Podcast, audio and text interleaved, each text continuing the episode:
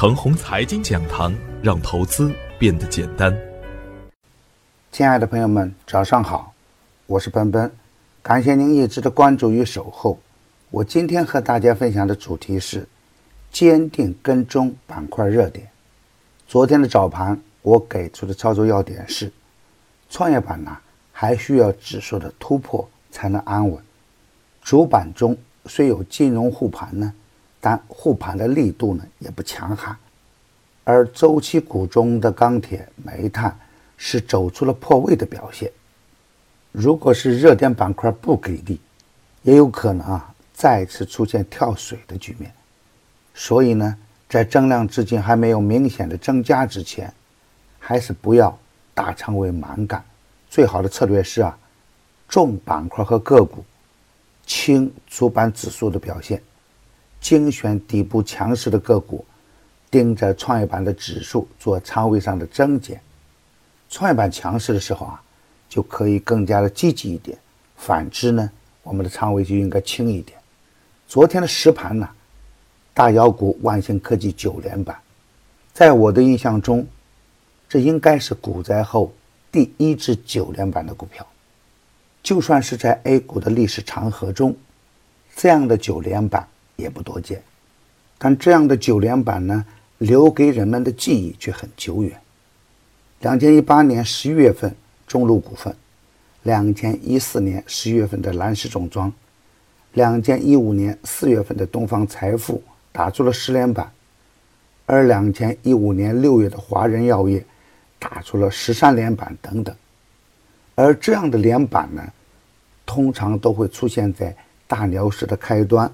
或者大牛市期间，那也不知道这个九连板与大盘有何关联。不过，在市场强监管的前提下，还能打出九连板，还是首次出现。昨天的走势啊，还是会让很多的朋友措手不及。我自己啊，也被赶下了华金资本的战舰。那么，昨天美股的下挫呢，让世界股市哀鸿遍野。再加上周四美股的加息被市场认定为必然事件，再叠加特殊的时间节点，也很难指望有什么资金会护盘。那多重利空呢，导致早盘的跳水出现，而坚挺的创业板呢，反而是逆势走出了强有力的表现。工业互联、独角兽继续表演，两会的利好消息呢？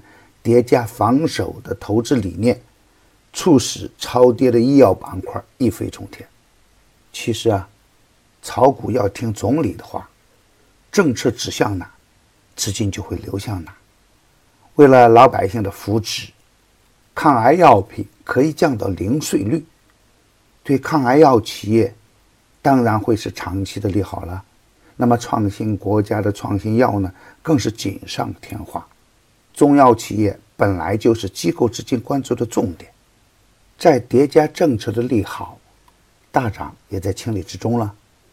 当然，潜在的风险不是消失了，而是扩大了。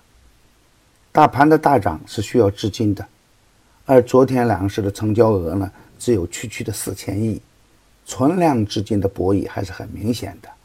跟不对板块和个股，想赚钱还是挺难的。一方面，盘面上有妖股飞天，而另一方面呢，也有破发股步履蹒跚。对于拥有三千五百多只个股的大家庭，股票的品质很关键。有资金抱团的板块走的会更加稳健，比如工业互联、独角兽概念。那只有坚定跟踪板块的热点呢，赚钱的效应啊才会更好一点。比如国改概念中。中成股份还在停牌中，那我上周点评的国投中乳五天打了四板，国改概念股啊还会有不错的表现，国电南智、龙源技术这样的低价股还可以在参考基本面的前提下适当的跟进一点，抗癌药的龙头啊不会只打一板，盘龙药业、九点制药还可以继续的高看一眼。那也会有新的工业互联和独角兽概念股飞天。总之啊，对于看好的热点票，可以耐心的等待回调以后的买点。那不管盘面如何震荡，坚守热点会更好一点。创业板指数是市场的晴雨表，别忽视它的方向标的作用。另外，牛散选牛股已经推出四期，每期都有涨停板。第三期的天华超净一周收益百分之二十四，而第四季的德联集团呢，昨天也能强势封板。没有提前布局的朋友啊，不要盲目的乱干。与牛散结缘，您将成为下一个牛散。只需关注陈红财经微信公众号，回复“牛散选牛股”即可。转发与点赞是良好的分享习惯。分享优秀的成功经验，也是一种积善。我每一个早晨呢，都在用心的为大家解盘，也希望我的观点能带给你更加理性的判断，也希望这一个平台啊，能成为你的财富之源。